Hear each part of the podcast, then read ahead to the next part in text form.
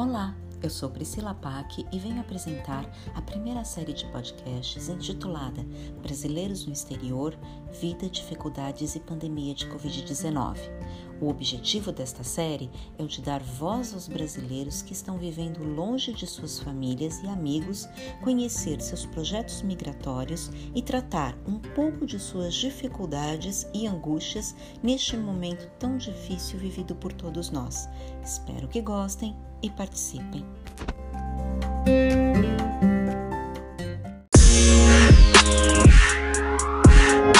Olá a todos, todas e todes, dando continuidade à série Imigrantes Brasileiros no Exterior, Vida, Dificuldades e a Pandemia de Covid-19.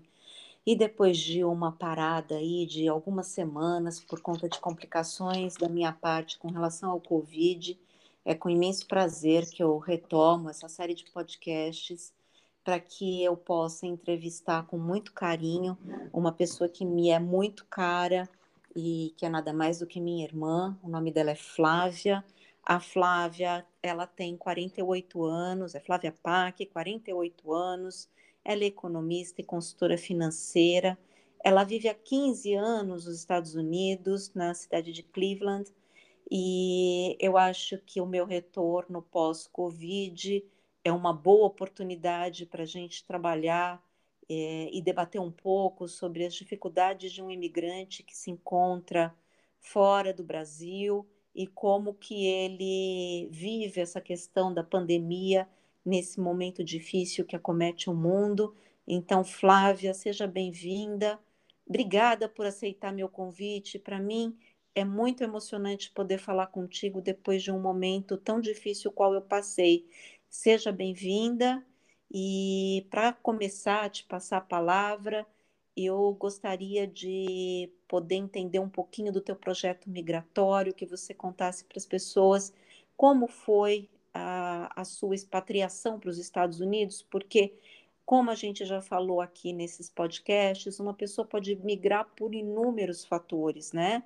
por inúmeras é, necessidades, desejos, é, e uma das possibilidades de migração é a expatriação, que foi o seu caso. Então, você expatriou é, para os Estados Unidos, porque você trabalhava por uma empresa multinacional, e eu queria saber como se deu esse seu projeto migratório, como que é, você planejou essa expatriação para os Estados Unidos, Flávia, bem-vinda, a palavra é com você.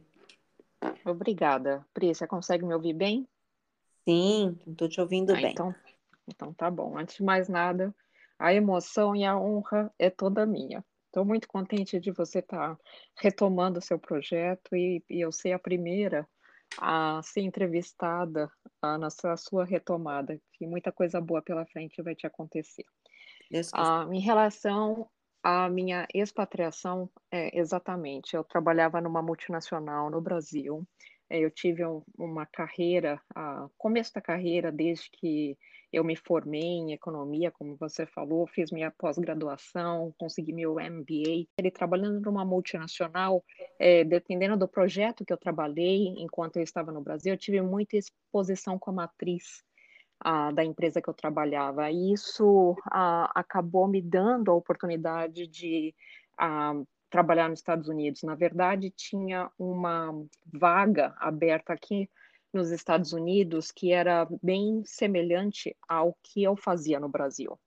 E eu vim para uma uma reunião mundial, na verdade, que se deu em Atlanta, nos Estados Unidos, e eu tive a oportunidade, sem saber que essa vaga estava aberta, de num jantar uh, sentar do lado do hiring manager, né, da pessoa que estava buscando um, é, um profissional para essa vaga.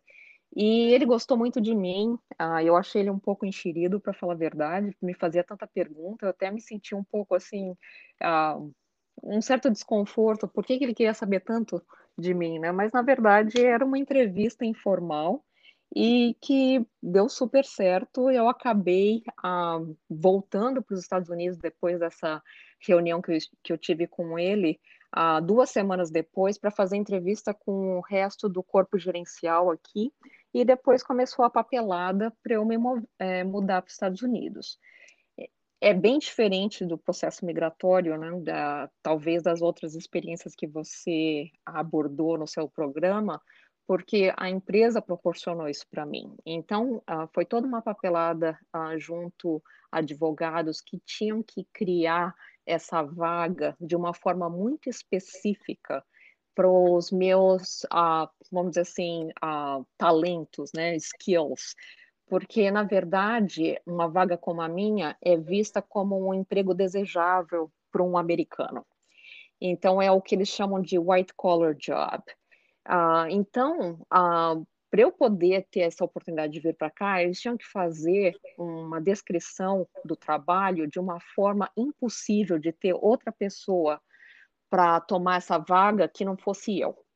É, começa daí, porque é muito diferente ao tipo de trabalho que se tem. Geralmente é um trabalho que é mais bem pago, que é mais desejável para o americano.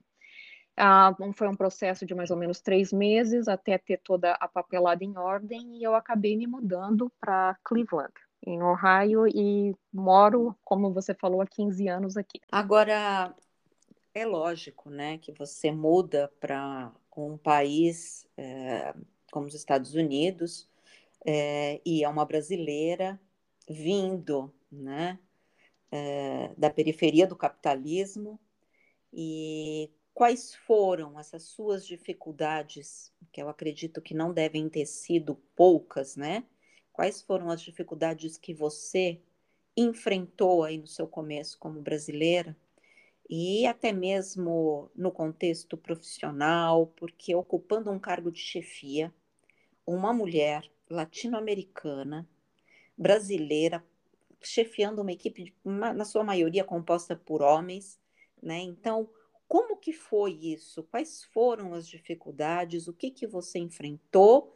E se essas dificuldades elas perduram? É interessante isso, porque eu passei por várias experiências, né, profissionais. A minha chegada nos Estados Unidos, apesar de eu ter falado que era um trabalho similar, quando eu comecei, acho que tinha um pouco de receio, vou dizer assim, um, do time e, e, também do corpo gerencial de eu desempenhar a mesma tarefa que eu fazia no Brasil nos Estados Unidos, porque a, a operação do Brasil era cinco vezes menor do que a operação da América do Norte.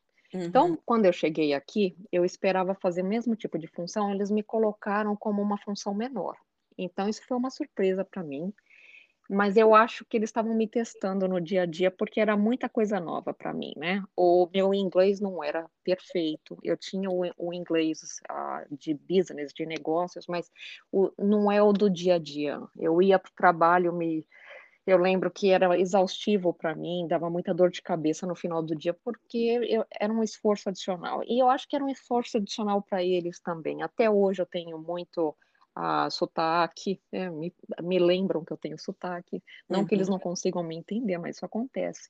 Então, assim, é, eu vim numa experiência, então tinha um certo receio de eu ser uma mulher é, que, apesar de ter demonstrado que eu podia fazer aquela função no Brasil, o fato do Brasil ser uma operação menor, é, eles me, queriam me testar. Então, por uns dois, três meses, eu acabei fazendo uma função menor, mas claramente é, para eles os três meses foram suficientes para ver que eu poderia realmente fazer algo é, numa escala cinco vezes maior. Então, é, é, depois disso, é, eu fui mais aceita, eu vou dizer assim ter, dependendo de com quem eu trabalhei, tinha mais, é, eu não diria um preconceito descarado, mas uh, mais uma prevenção, tá? Uhum.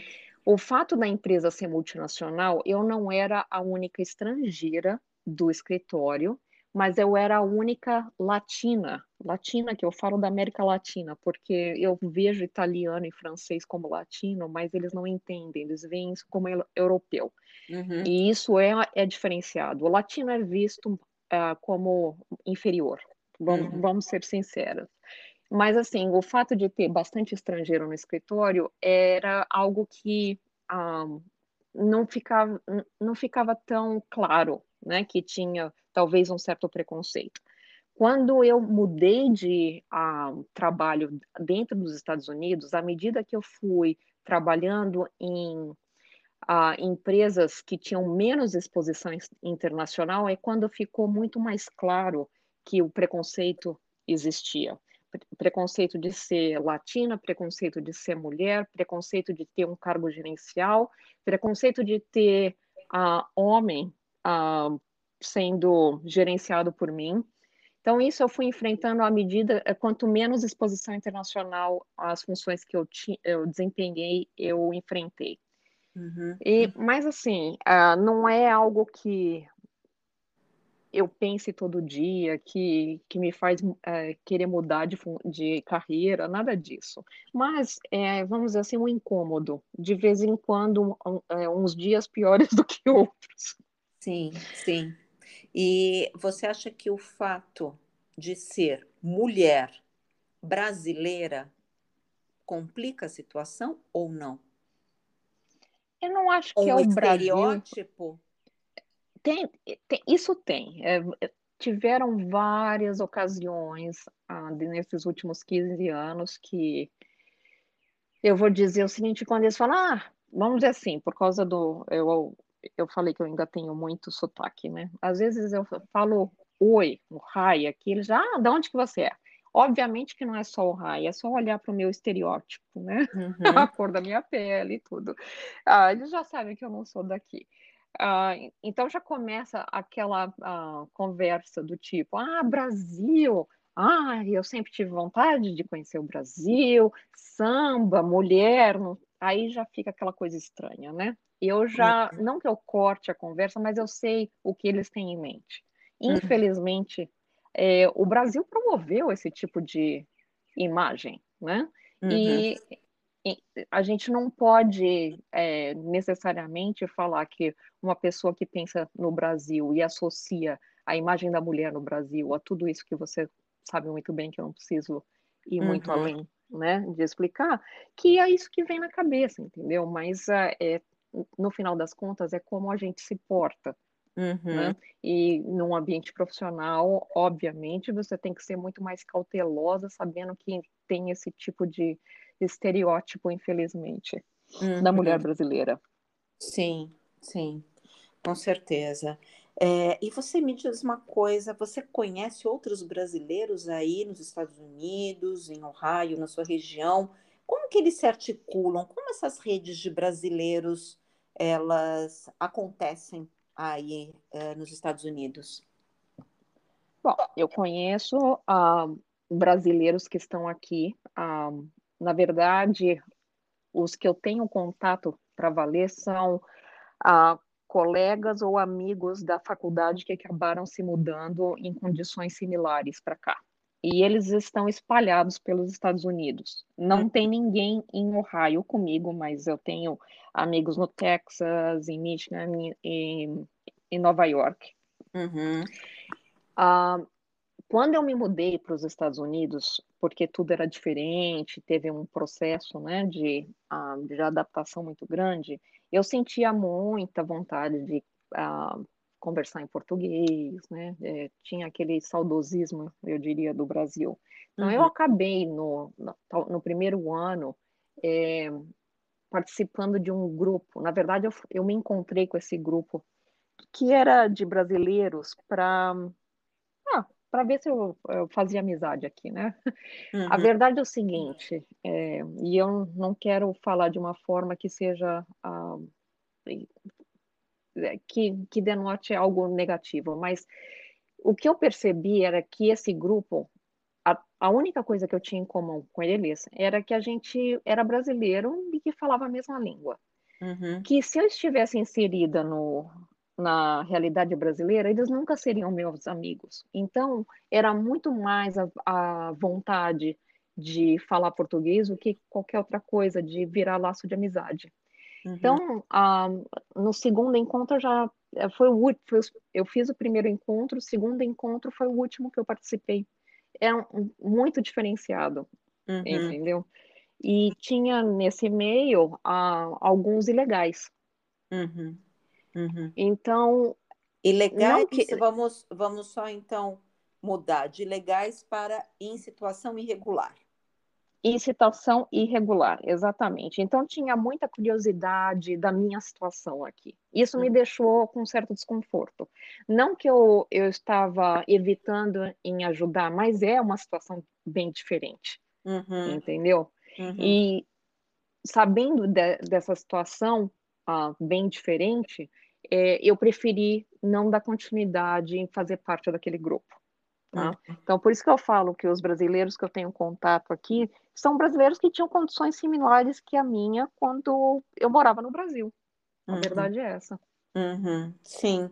E, de, de qualquer forma, você também não teria nenhuma condição de ajudá-los né, a se tornarem regulares na sua condição é, como brasileira regular nos Estados Unidos, né? Então, é, é, é muito limitado.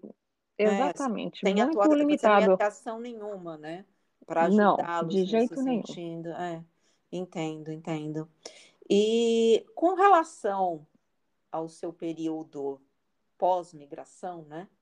Uhum. Além da questão é, dos laços familiares, qual é a sua relação com o Brasil? Como ficou sua relação com o Brasil? Olha, é, é interessante porque essa relação evoluiu de uma forma que eu não esperava.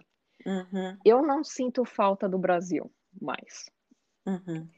Talvez quando dá o inverno aqui, quando eu vejo o meu carro coberto de neve, que eu tenho que tirar neve, aí eu penso no clima do Brasil. Uhum. Mas a verdade é o seguinte: é, o Brasil, para mim, somente é família e amigos não tem mais nada. O país em si não me diz mais nada. É. E sabendo ainda mais, as, as notícias que vêm daí são tão negativas, uhum. entendeu? Mesmo que eu quisesse, é, o, o, Brasil não, não ajuda eu tenho um sentimento diferente em relação ao meu país. A verdade é. Flávia, mudando a temática agora é, para a questão política, sobre as migrações, Recentemente, os Estados Unidos elegeram o democrata Joe Biden né, para ocupar a Casa Branca. Uh, e esse novo presidente, né, ele deu sinais de mudanças no tratamento da questão migratória, porque o presidente anterior, a gestão Trump, teve uma série aí de questões polêmicas, decisões é, muito complicadas de separação de famílias, de crianças de seus pais e os pais deportados, a construção do muro com uma fronteira do México, querendo que o país vizinho bancasse as custas da construção, enfim, uma série de atrocidades que foram vistas, né, pelo mundo com relação à questão migratória. E o Biden ele vem agora com propostas de mudança, parou a construção do muro, enfim.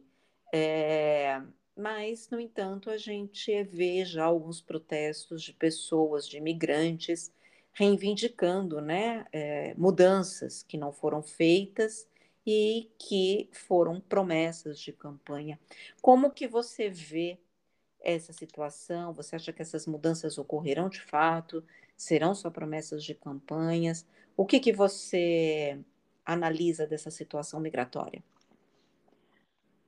Olha, é, eu não estou muito otimista, apesar de entender que o Biden é um democrata, se elegeu, uma das plataformas de governo era para aprovar uma reforma imigratória aqui nos Estados Unidos eu não estou vendo como uma prioridade, na verdade, do governo dele ou algo que vai mudar substancial, substancialmente. Obviamente, é a minha opinião e o porquê que eu estou dizendo isso. Tem, uh, desde que o Biden se elegeu, uhum. ele, uh, o mundo o vê como muito diferente do Trump. E ele realmente é muito diferente do Trump. Uhum. Uh, os democratas são vistos como mais humanos e mais abertos para imigração. É, então, eles são vistos como aceitando mais novos imigrantes e legalizando os ilegais aqui. Pelo menos seria uma plataforma de, de governo dele de puxar uma reforma como essa. Acontece que quando o Biden se elegeu, ele, ao, ao mesmo tempo teve eleição presidencial, teve eleição do Congresso, na parte de um, Senado. E o que, que acontece? O, o Senado e o, a Câmara dos Deputados nos Estados Unidos está dividida. O Biden não tem a maioria uhum. para aprovar uma medida tão polêmica como a parte migratória. Uhum. Então, ele está dando prioridade para puxar os aspectos econômicos para serem ah, aprovados através do Congresso, que é a parte da infraestrutura. Se realmente tivesse apetite, eu diria, de, ah, vamos assim, lutar pela reforma imigratória, ele teria come no começo do governo dele, entendeu? Eu sei que quando ele uh, começou a ser como presidente dos Estados Unidos, ainda estava no meio da pandemia e o foco era realmente é, vacinar o, maior número de americanos possível. E ele fez isso, não tem a menor dúvida. Mas ele está agora focado na parte de infraestrutura. Então, o dinheiro fala mais alto nos Estados Unidos, entendeu? Uhum. Eu acho que vai, eles vão ter um, um, um tratamento mais humano do, do imigrante, mas eu não espero nenhuma reforma substancial. Eu acho que eles vão aprovar a legalização do, do, DACA, né, que a gente fala dos, das crianças ou jovens que cresceram nos Estados Unidos, vieram ah, ilegais para cá quando pequeno, ou até nasceram de filhos ah, de imigrantes pais, irregulares. Isso, isso eu acho que vai acabar acontecendo, mas Uh, muito além disso, eu acho extremamente improvável. Uhum, uhum. Então, você acha que uh, ficam nas promessas, né? Eu acho que vai ficar, infelizmente. Eu gostaria de ver algo, em... e eu sei que muita gente votou nele, da, da parte latina, principalmente, com a expectativa de que essa mudança mais substancial aconteceria, mas eu acho que com o Congresso tão dividido, e veja bem, o ano que vem tem eleição no Congresso de novo, né? A cada dois anos tem eleição no Congresso. Hum.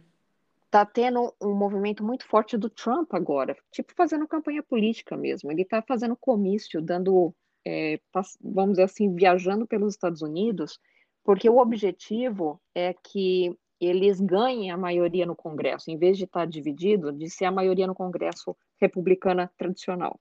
Uhum. E se uhum. isso acontecer, todas as outras agendas do, do Biden vão ser muito mais difícil, difíceis de todas serem elas impactadas exatamente. minoria exatamente entendeu? Uhum. exatamente. Tem muita gente por exemplo onde eu moro é, em, no subúrbio né de Cleveland. O, a, o estado de Ohio votou no Trump de uma forma massiva. Tá? Uhum. Tá? É, a, o Trump teria sido eleito se fosse só por Ohio, vamos dizer assim.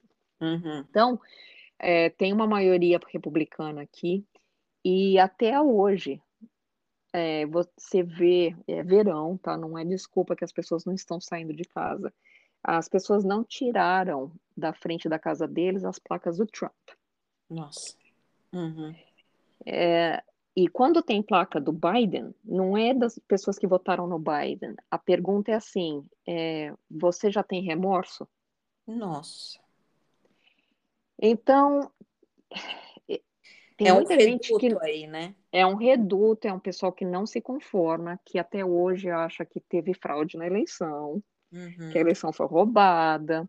E, e essa mentalidade, é, se eu voltar um pouco para trás, o que eles falam aqui, tem estudos de universidade, papers a respeito que um, o fenômeno Trump foi criado quando o Obama foi eleito. Hum. Porque muita gente não aceitou o Obama como presidente. Como pode? A questão racial nos Estados Unidos é uma questão muito séria, uhum. muito complexa. Uhum. Muita gente não conseguiu engolir de ter um presidente African American, como se chama, né? uhum. né? E isso uhum. inflamou o orgulho e a questão racial aqui. E, uhum. obviamente, uh, ligado a isso, também tem a questão imigratória. Uhum. E esse pessoal está querendo voltar firme e forte. Então, é assim, é, é um movimento bastante assustador. Uhum, uhum. Sim, sim, porque a gente começa aí um movimento de. É, como é que eu posso dizer, né? A gente teve uma, uma ascensão da extrema-direita e agora ela está recuando, né? Então, quando você fala isso, realmente é assustador, porque a gente vê que esse movimento, apesar de ele ter recuado, ele não perdeu força, né? Não então... perdeu força. Eu, eu tenho aqui no meu condomínio não é vizinho de porta, mas é da, da rua debaixo da minha. A casa desse vizinho não tinha a placa do Trump durante a eleição. Uhum. Mas assim que o Trump perdeu, ele colocou uma bandeira enorme uhum. na casa dele, na frente, de apoio ao Trump. Uhum. E permanece. E permanece. E a gente está o quê? Seis meses uh, completos da administração Biden. É. É assustador, né? Assustador. E, Flávia, você é, tá aí há 15 anos, né? Nos Estados uhum. Unidos. Você foi por conta do trabalho, chegando aí, você já tinha o seu green card e tudo, hum. você... É... Não, eu cheguei com o visto de gerente. Em um ano após a minha vinda, a empresa que eu trabalhava proporcionou o, o, card. O green card, isso. Sim, mas então, com isso, é, é, o que eu quero dizer é que com é, toda a facilidade de documentação, tudo, você vivendo de forma regular nos Estados Unidos, uhum. você veio a se casar com um americano, certo? Sim. E esse período todo, durante. Uh, vai, você está casada há quantos anos? Seis é, anos. Há seis anos, casada com um americano. Você teve inúmeras oportunidades de solicitar sua cidadania, sua nacionalidade americana, e você não fez. Porém, você decidiu recentemente é, fazer a sua solicitação de nacionalidade americana e hoje você é uma cidadã americana. Por que essa decisão se deu depois de tanto tempo? Exatamente do que a gente estava falando. É, foi o fenômeno Trump. Um, o meu marido americano começou a ficar muito preocupado, mesmo eu sendo uma uh, permanent resident, né, que eu tinha o meu green card, é, eles estavam começando a discutir mudanças na regra do green card. Uhum. E eu estava pelo meu período de renovação do green card. E o meu marido começou a ficar preocupado que eu não ia receber meu green card. E eu hum. falava, não, eu não acho que vai chegar nesse ponto. Uhum. Eu pago imposto, eu tenho emprego, é, não tem nada contra mim, não tenho antecedente criminal.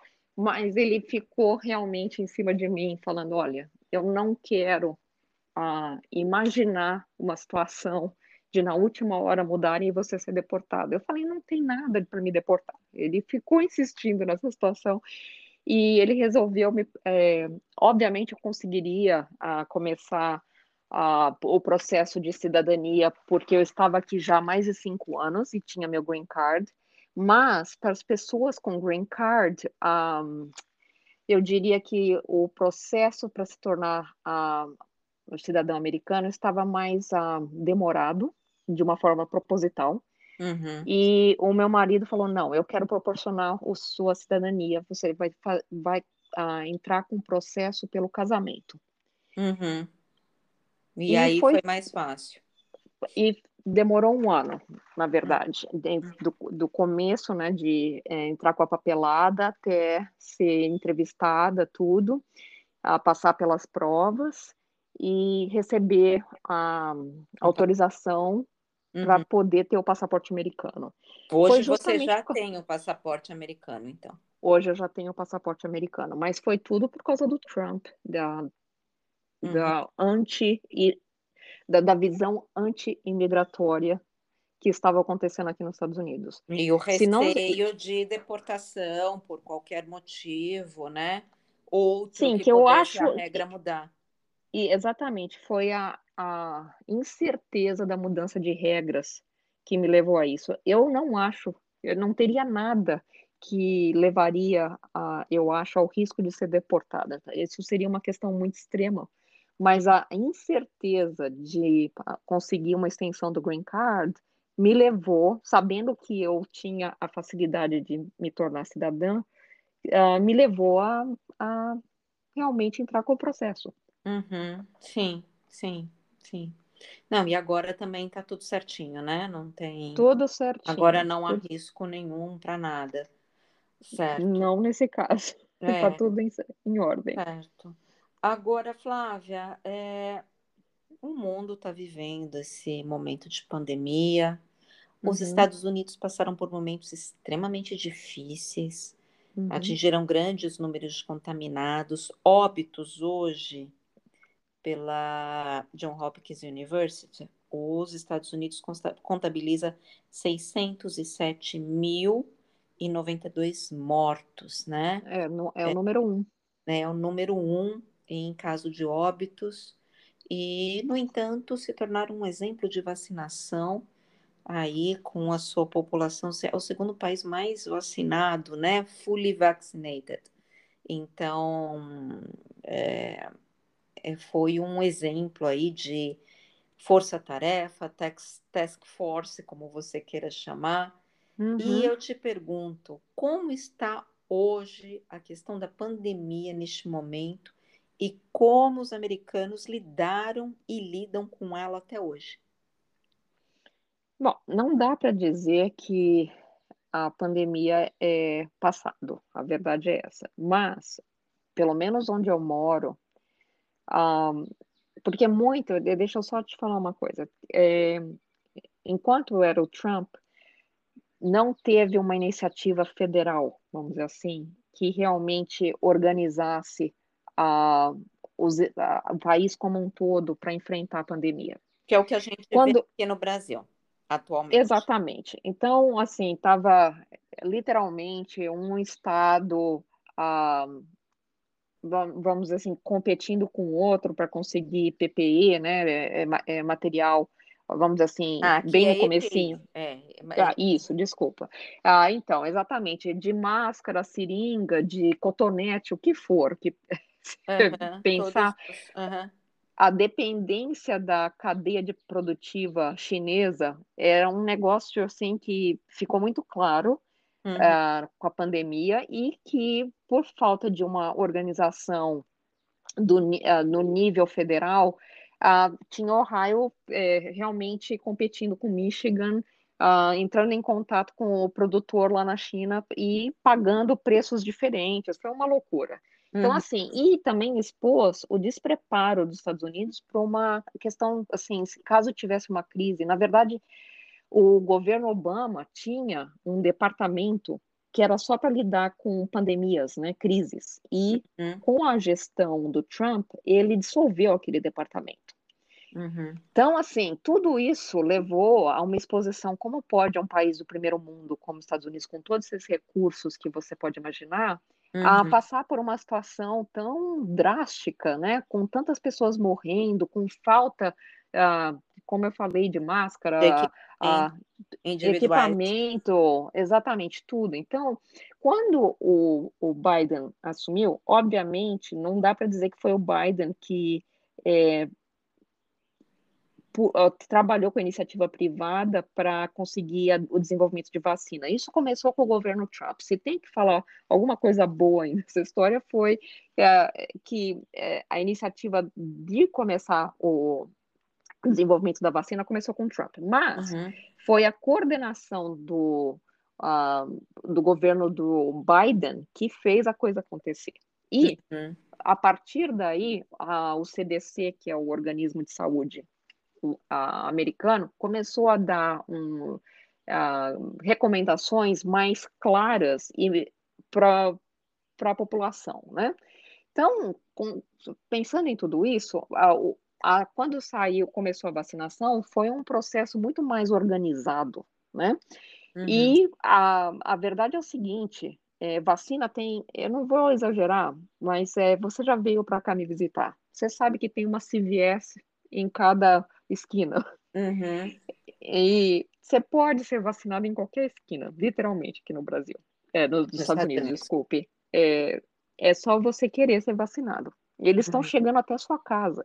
Porque o que aconteceu agora isso, é que tem muita vacina para pouca gente que queira ser vacinado, entendeu? Porque tem os que, os que se negam também, né? Se negam, acham que. I mean, é, aqui tem várias teorias, né? Ah, é porque o governo vai implantar um chip no seu braço, ou que você vai ficar estéreo para o resto da sua vida, aí não pode ter filhos, ah, umas coisas de doido, vai nascer um terceiro braço, uma terceira perna, umas coisas assim que, que, que, a gente ouve, eu tenho vontade de chorar, mas é pessoal mas acredita. Mas as pessoas acreditam, pior de tudo. Acreditam, acreditam. E então a, a campanha aqui é realmente fazer o, traba o trabalho de individual mesmo. É, me fala o que te preocupa. Uhum. Né? E esses assistentes de saúde estão tentando esclarecer, né? É, Não vai nascer mitos. o terceiro braço, né? Exatamente, esses mitos todos, uh, e tentar convencer a, a população, a, a, o resto da população a ser vacinada. Uhum. Então, uhum. essa situação, mas se você me pergunta hoje como está a pandemia, é vida normal, Pri. Eu vou para o trabalho, não uso máscara, eu vou fazer compra, eu não uso máscara, porque ninguém está usando máscara. Uhum. Entendeu? Uhum. E assim, se, é, se, você vai no supermercado aqui e fala, ah, e a gente está seguindo as regras do CDC, que é o, o, organismo de saúde americana, que fala, se você já foi vacinado, não tem necessidade de usar máscara. Uhum. Na, agora, se você não foi vacinado, você usa máscara. Então, uhum. o que, que eu tenho visto é que as pessoas que estão usando máscara não são as pessoas que for, não foram vacinadas, mas são as pessoas que são é, extremamente preocupadas com a pandemia. Uhum. E eu percebi que tem aumentado o uso de máscara desde que a Organização Mundial de Saúde um, falou que a, a variante Delta está uhum, tá disseminada. Está disseminada. Então, assim, eu estou começando a voltar a usar máscara, por exemplo, se eu vou no Costco. Uhum. O meu marido olha para mim e fala: por que, que você está usando máscara? Aí eu falo, porque eu não estou confortável, entendeu? Uhum. Mas, assim, é, no escritório não tem obrigatoriedade nenhuma de você mostrar um cartão de vacinação. Eles não querem saber qual é o seu status de vacinação. Uhum. Uhum. Porque infringe a sua liberdade. Uhum. É assim que, que, o americano vê. A minha liberdade, por que, que eu vou te falar se eu fui vacinado ou não? Uhum. E aqui no, em Ohio, 55% da população foi vacinada. Ou seja, eles falam que pelo menos 70% tem que ser vacinado para ter a imunidade do nível comunitário, né? Uhum. A gente não está nesse nível. Então, assim, a vida está normal, Pri. É, eu uso máscara muito raramente, muito raramente. Por exemplo, uh, eu tive que ir no hospital uh, para visitar meu sogro, obviamente, o uso de máscara é obrigatório. Uhum. Mas, assim, é, são poucas coisas que me lembram que a gente está no meio de uma pandemia hoje, porque uhum. teve realmente essa campanha de vacinação e, no final das contas, como outros países do mundo, a preocupação americana é que a economia esteja bombando, entendeu? Uhum. uhum. Então, assim, eu estou observando muito de perto se, à medida que o verão for uh, de, terminando, vamos dizer assim, se eles vão começar a ficar mais sérios em relação à variante Delta. Então, é essa a situação, uhum. sem máscara. Tá. É, você falou, deu uma cortada, que quando o verão, você está acompanhando, quando o verão estiver terminando. Que eles vão uh, começar a ter um discurso mais sério em relação à variante Delta. Uhum. Sim, porque aí entra também o período de inverno, né? Exatamente. É, é, é um ponto de interrogação, né? Vamos aguardar o que que, o que, que isso é, vai acontecer, né? O que que tá, tá por vir, né? Exatamente. Agora, todos os países foram impactados pela pandemia e além da vacinação, Teve algum uhum. auxílio, suporte do governo para quem perdeu renda, para o setor Sim. da economia? E os imigrantes, eles puderam se beneficiar de alguns benefícios que o governo cedeu? Então, vamos falar a respeito. Eu tive que fazer uma pesquisa uh, para entender um pouco mais como é que funciona isso aqui. Uh, porque eu não recebi benefício nenhum, mas não quer Bom, dizer mas que o benefício. Você é, não, não então, veja bem, não quero falar de uma forma. Uh, sim, so, é, eu, eu diria o seguinte: eles aprovaram o que eles chamam CARES Act, né, que é um, foi uma ajuda, uh, um pacote de estímulo econômico e também de, uh, vamos dizer assim, combater a pandemia. E parte desse um, CARES Act foram 2,2 trilhões de dólares. Isso é muito mais do que o PIB brasileiro. Uhum. Então, só para uh, combater, é, vamos dizer assim, uh, o impacto da pandemia na economia. Então, uhum. Então, se você, é, veja bem, é, eu vou falar dessa questão imigratória rapidinho. Se você é um cidadão americano ou um residente tipo a green card você paga imposto nos Estados Unidos, tá? E uhum. você tem o que você que aqui é, é, o que eles chamam do cartão de seguridade social, que é o equivalente no Brasil a ter o RG ou CPF, tá? tá? Se você tem essa documentação, você paga imposto de alguma forma, ou pagou porque você tinha um emprego e depois você perdeu, mas de qualquer forma você tem essa documentação, tá? Uhum. O, o, governo americano tinha no banco de dados, através do Leão, vamos dizer assim, que é o, o Departamento de Impostos dos Estados Unidos, a Receita Federal, a Receita Federal, tinha o banco de dados de todos esses legais nos Estados Unidos, cidadãos ou não, uhum. e que rendimento que eles tinham com base no, no, na declaração do imposto de renda de 2019. Tá. Tá? Se você tinha uma declaração de imposto de renda e você, como indivíduo, cidadão ou uh, green card, você ganhava é, até 75 mil dólares por ano, aqui só se fala em rendimento ah. anual, tá? tá? Ou você era uma família, é, um casal, vamos dizer assim, que ganhava junto um total de 150 mil por ano, hum. tá? E você declarava imposto conjunto, você tinha direito a receber é, 1.200 por pessoa. Dólares, 1.200 dólares por pessoa. 1.200 dólares. E se você tivesse filhos, se então tivesse filhos, sim, e esse, esses filhos fossem até 17 anos, para cada filho você estava recebendo 500 dólares. Uhum.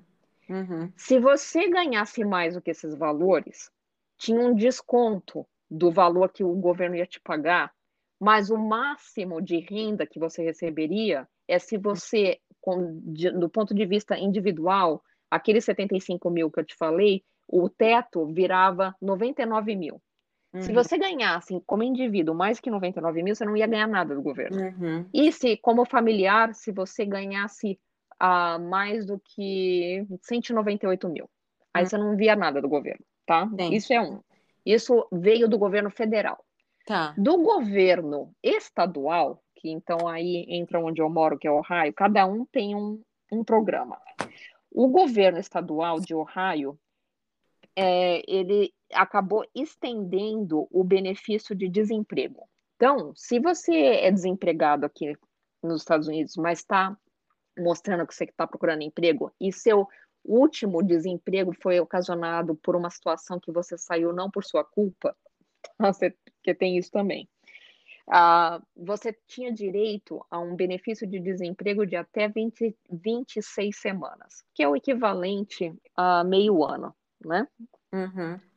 De benefício. Eles estenderam esse benefício até 79 semanas. Nossa. Além disso, ele está, o governo federal, em conjunto com o governo uh, estadual, estava mandando pro desempregado 300 dólares por semana. Uhum. Por uhum. esse período dos 79 até 79 semanas. Uhum. Então, o que está acontecendo aqui nos Estados Unidos? Maior pressão para acabar o benefício. Uhum. Porque eles, as pessoas desempregadas estão ganhando mais desempregadas do que se estivessem empregadas. Trabalhando. Uhum. E para um rendimento relativamente baixo, você vai culpar as pessoas se elas estão recebendo mais para não fazer nada? Não, porque ah, determinados salários não são dignos, né? Uhum, sim. Então agora está tendo a, a economia está crescendo, voltou a crescer é, de uma forma muito significativa aqui. Mas você não encontra trabalhador. Uhum. Então eles querem acabar com o benefício para o pessoal voltar ao trabalho. Uhum. Uhum. Entendeu? Então, assim, principalmente a pressão republicana agora é para com esse benefício o quanto antes para as pessoas voltarem a trabalhar. Então, assim, isso é verdade. Onde quer que você vá aqui, é, você encontra a placa de a Help Wanted, Uhum. que Uhum. tem emprego. Tem emprego. Ago- Agora, se tem emprego para ganhar aquele a salário que você espera, é outra história. Uhum. Mas tem. Você, Uhum. você só fica desempregado hoje se você quiser. Entendi. Entendi. Não é uma, uma situação que você é forçada. Uhum. É uma situação que você está escolhendo. E isso é, é- Eu não diria que não tem precedência necessariamente, mas é uma situação muito diferente. Sim, sem dúvida, sem dúvida. Agora, Flávia, tem muitos imigrantes refugiados que eles acabaram vindo a óbito sem procurar o serviço de saúde, porque a gente sabe que vocês não têm aí um serviço como no Brasil, que é o SUS, né? Então, Então, como é que fica essa situação do sistema de saúde aí no- nos Estados Unidos para essas pessoas que ficaram à margem do sistema de saúde? Então, essas pessoas ficaram à margem do benefício do governo, né, que eu expliquei, porque você precisaria da documentação, foi através Regular. do FIS do regular e muito esquisito, mas foi uma concessão que o Biden fez, é, que eu gostaria de falar. Tem muita ah, família mista, que eu diria, é, de Hum. situação imi- é, migratória mista, que um, vamos dizer assim, que o pai é green card ou até cidadão americano ou a mãe, mas o, o esposo ou a esposa é ilegal. Uhum, Aí eles têm um filho, vamos dizer assim, que nasceu nos Estados Unidos. uhum, Com a, o, o Trump, quando deu a pandemia e o governo federal começou a ajudar, essas famílias que em situação mista não estavam ganhando nada. Então, Uhum. mesmo se o filho ou o pai ou a mãe tivessem uma situação legal, mas tinha naquela casa alguém legal, eles não estavam ganhando benefício. Com o Biden, ele incluiu no benefício essa situação mista, uhum, tá? Então, ah, alguns imigrantes começaram a ter um certo benefício. Mas a, a estimativa nos Estados Unidos é que mais ou menos 11 milhões de pessoas estão em situação irre- irregular e que foram completamente excluídas do ajuda do governo. uhum, Então, elas são excluídas de tudo. E numa situação de pandemia, é o que você falou, até o receio de procurar, vamos dizer assim, que alguém cai doente na família, de uma família ah, irregular. Eles não estavam procurando é, auxílio médico, porque tem essa situação. Mas eu vou te falar, tem alguns ah, hospitais que têm uma ah, política mais humana, então, se eu, eu vou dizer assim dessa forma. O que, que acontece? Por exemplo, aqui onde eu moro, se você quer ser tratado como o Einstein no Brasil, no, no, ou no Sírio Libanês, você vai para Cleveland Clinic aqui.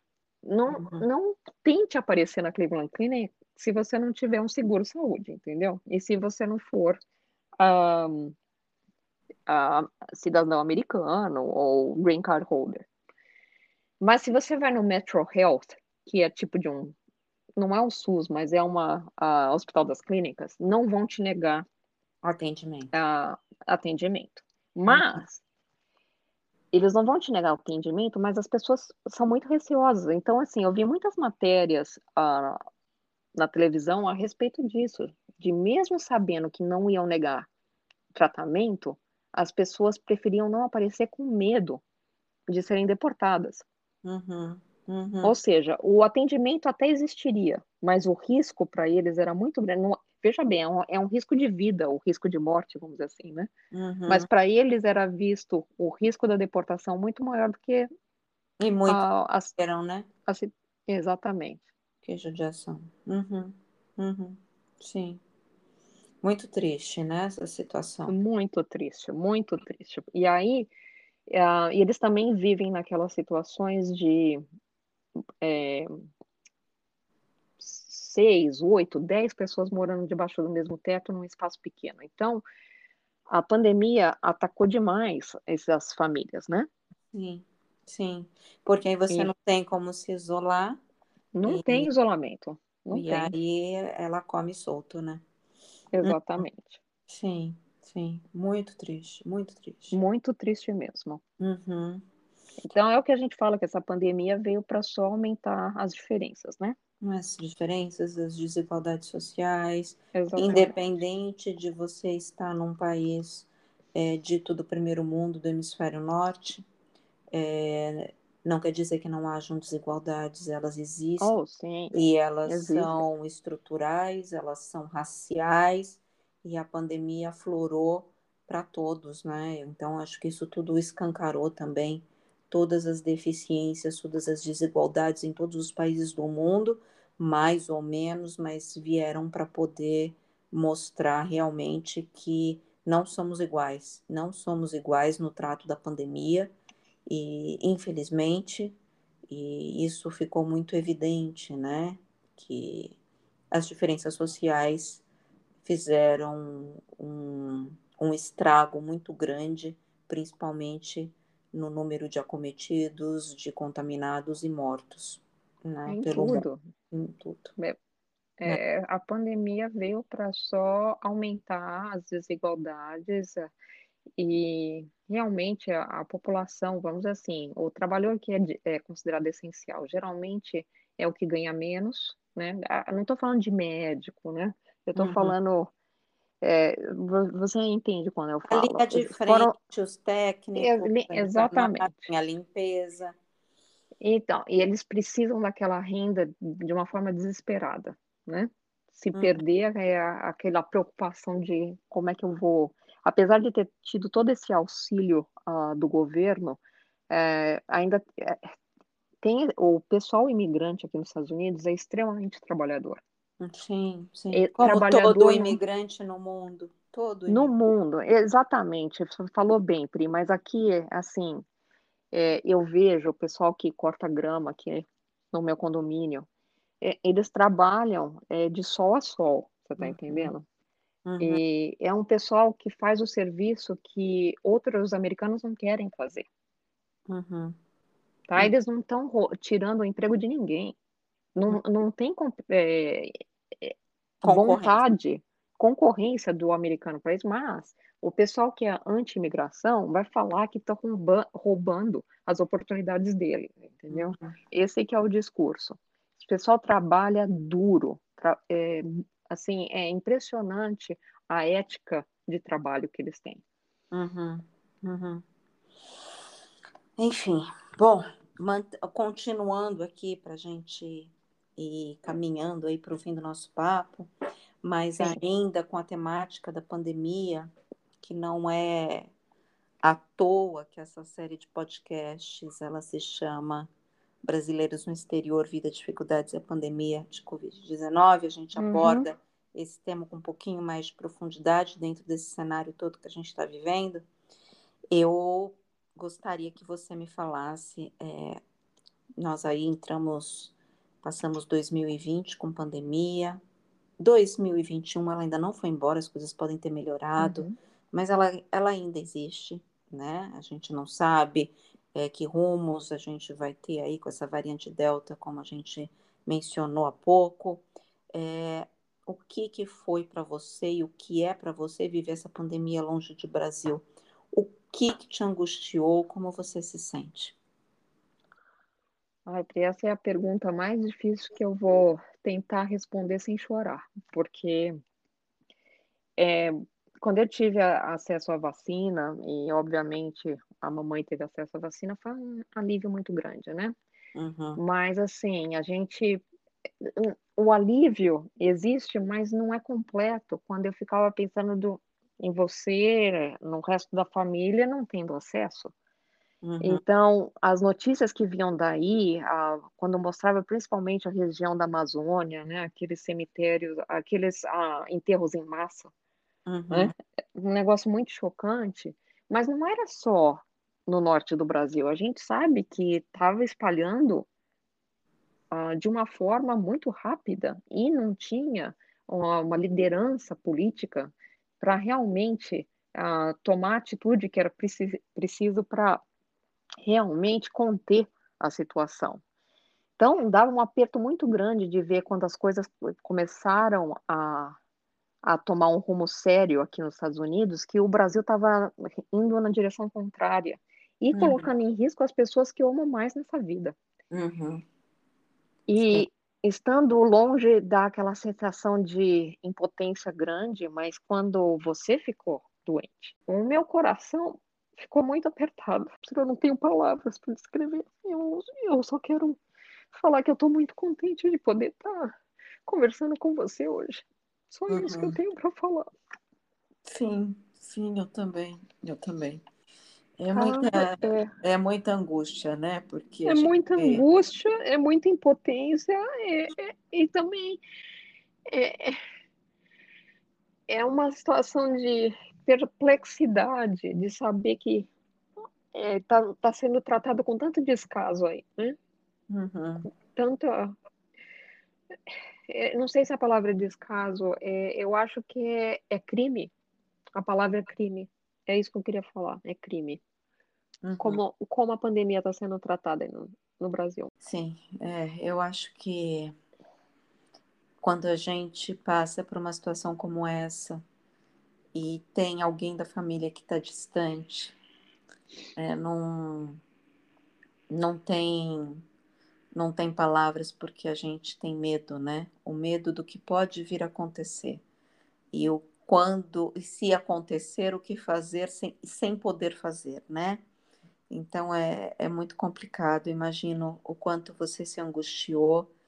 Eu confesso que eu daqui também estava preocupada, eu me preocupava também muito, não somente com os rumos que iria tomar, é, não somente a, o desenrolar da, da doença em mim, né? Mas também é, passa pela cabeça da gente quando a gente está internada, quando a gente vê que as coisas estão complicando, é, como que essas pessoas que estão com a gente, que fazem parte da família, é, dos nossos afetos, é, como elas estão nesse momento de angústia também, né? Então acho que é um sofrimento que ele é de todo mundo, né? Então, a gente hoje é só é uma esse nosso encontro é um mais uma maneira de agradecer que a gente está aqui juntas de novo conversando, estamos vivos é, e quantas pessoas infelizmente gostariam de estar podendo ter essa oportunidade nesse momento dentro desses mais de 520 mil mortos no Brasil 607 mil mortos nos Estados Unidos, e infelizmente é, não estão tendo essa oportunidade de falar com um familiar nesse momento, estão fazendo falta para inúmeras famílias, porque cada um é uma história, cada um é, é o afeto de alguém e de várias pessoas, né? Então, a gente não pode contabilizar somente esses números como sendo números, né? Quantas outras é, pessoas, né? Qual o impacto desses, de, da, da falta dessas pessoas está é, afetando a vida de três, quatro, cinco pessoas que tinham contato com essas, com essas que se foram. Então, é. É, é a muito... estatística é um número, mas a cada número é uma vida. E é uma vida, é uma história. É uma família, é, são amigos, família, exatamente. Então a gente não pode não pensar diferente, né? Agora, Flávia, tomando aqui um respiro na nossa conversa, uhum. você mesmo já falou, né? É, não cabe eu repetir aqui, você me falou que você vê essa situação como um crime, né?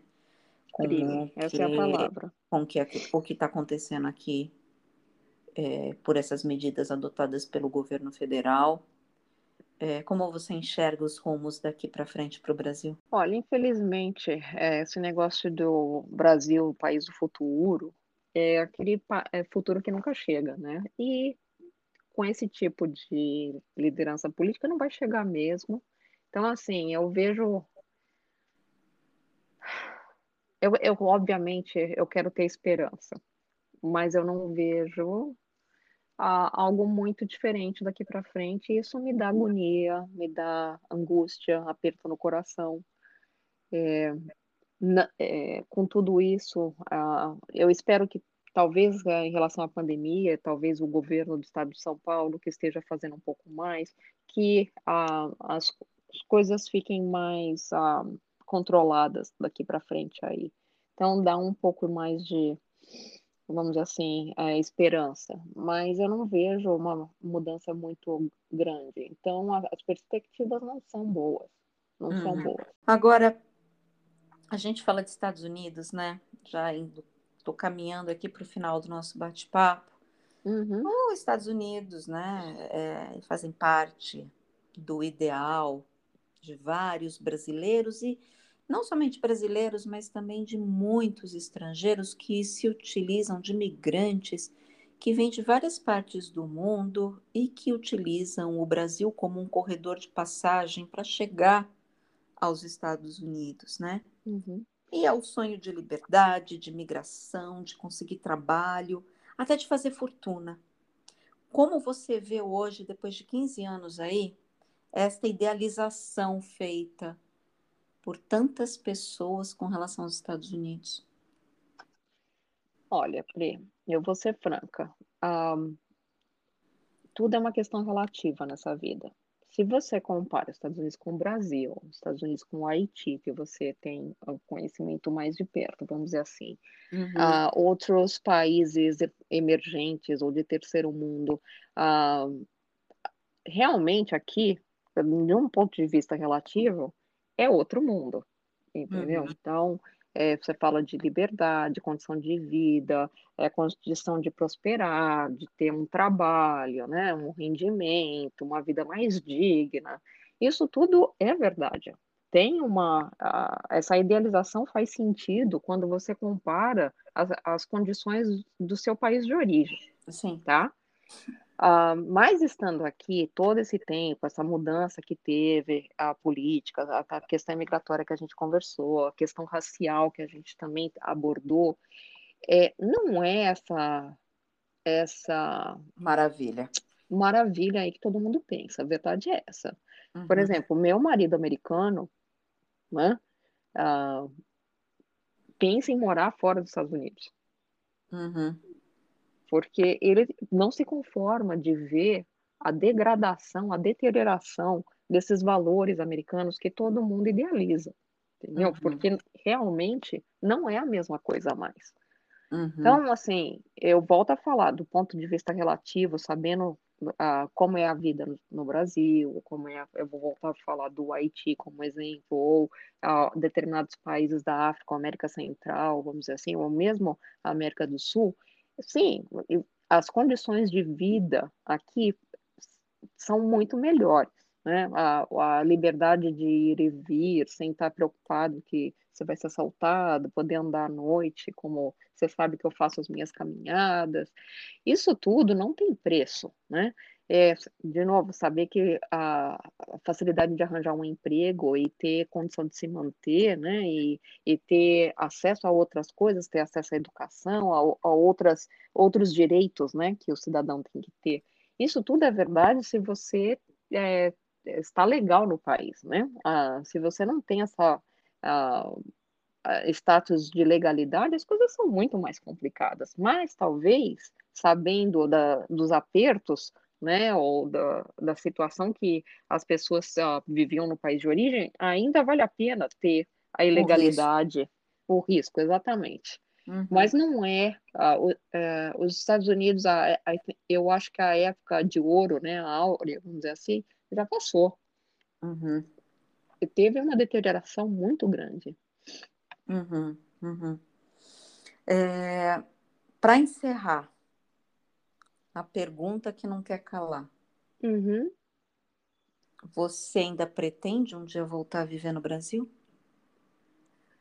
Não, a pergunta é o que eu preciso fazer para ter toda a minha família morando perto de mim, é mas não é no Brasil.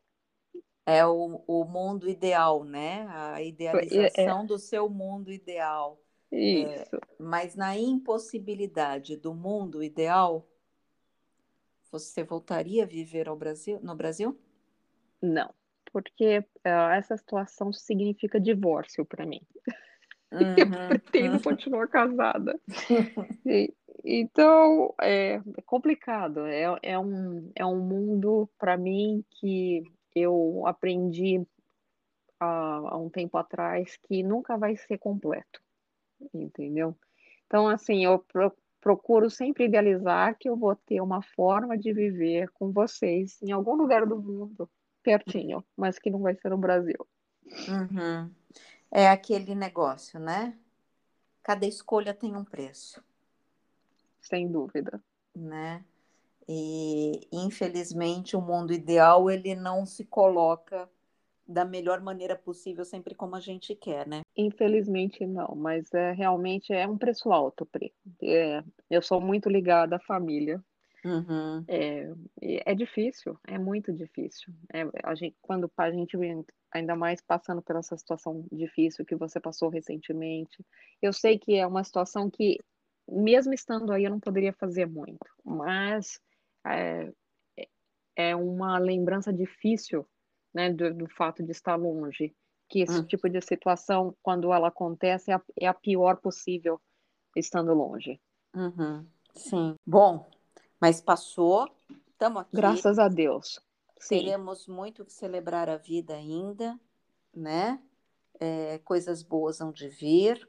Espero que essa pandemia ela possa parar de trazer tanto sofrimento, não somente para o Brasil, mas para o mundo, para todas as famílias, para para todos os imigrantes, para todas as pessoas que minimamente, né, acreditam que a gente possa é, viver com base na ciência, né, e não negando as ameaças que não, essa não vai ser a primeira, de outras que virão. Então, que essa pandemia ela nos tenha trazido algum tipo de ensinamento, né? E para que a gente possa combater a outras que possivelmente possam vir. Então, mas que essa tenha é, vindo e já tenha que já tenha chegado a hora dela ir embora, né?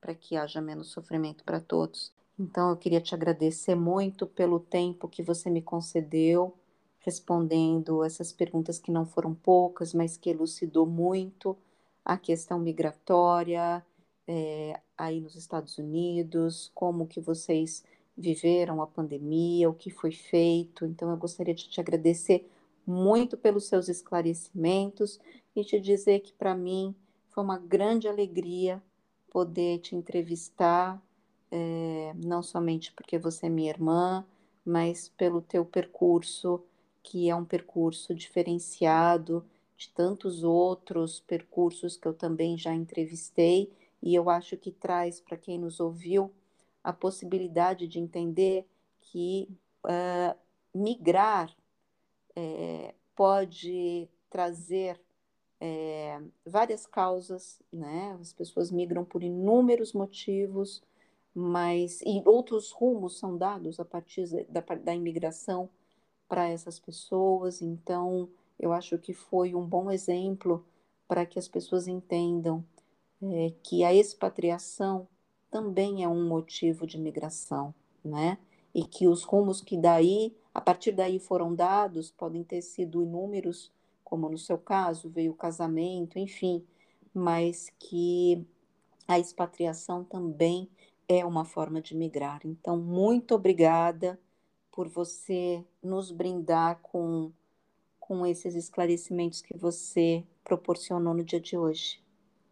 Maria, a alegria foi toda minha. Também quero ah, dizer que, ah, primeiro, é, rezando na torcida para que essa pandemia ah, realmente é, acabe, acabe ou fique mais controlada, porque é, não dá para ficar nos Estados Unidos sabendo que o resto do mundo sofre tanto.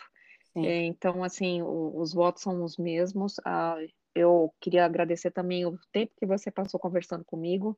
Eu realmente um, gostaria de ajudar na sua pesquisa. Eu sei que o meu caso é um pouco mais diferente do que você aborda, mas eu concordo que expatriação de alguma forma é imigração e eu fico contente em poder ter ajudado e ter esse bate-papo com você. Com certeza, Flávia. Muito obrigada. Desejo para vocês um excelente final de semana e que a gente consiga se ver em breve.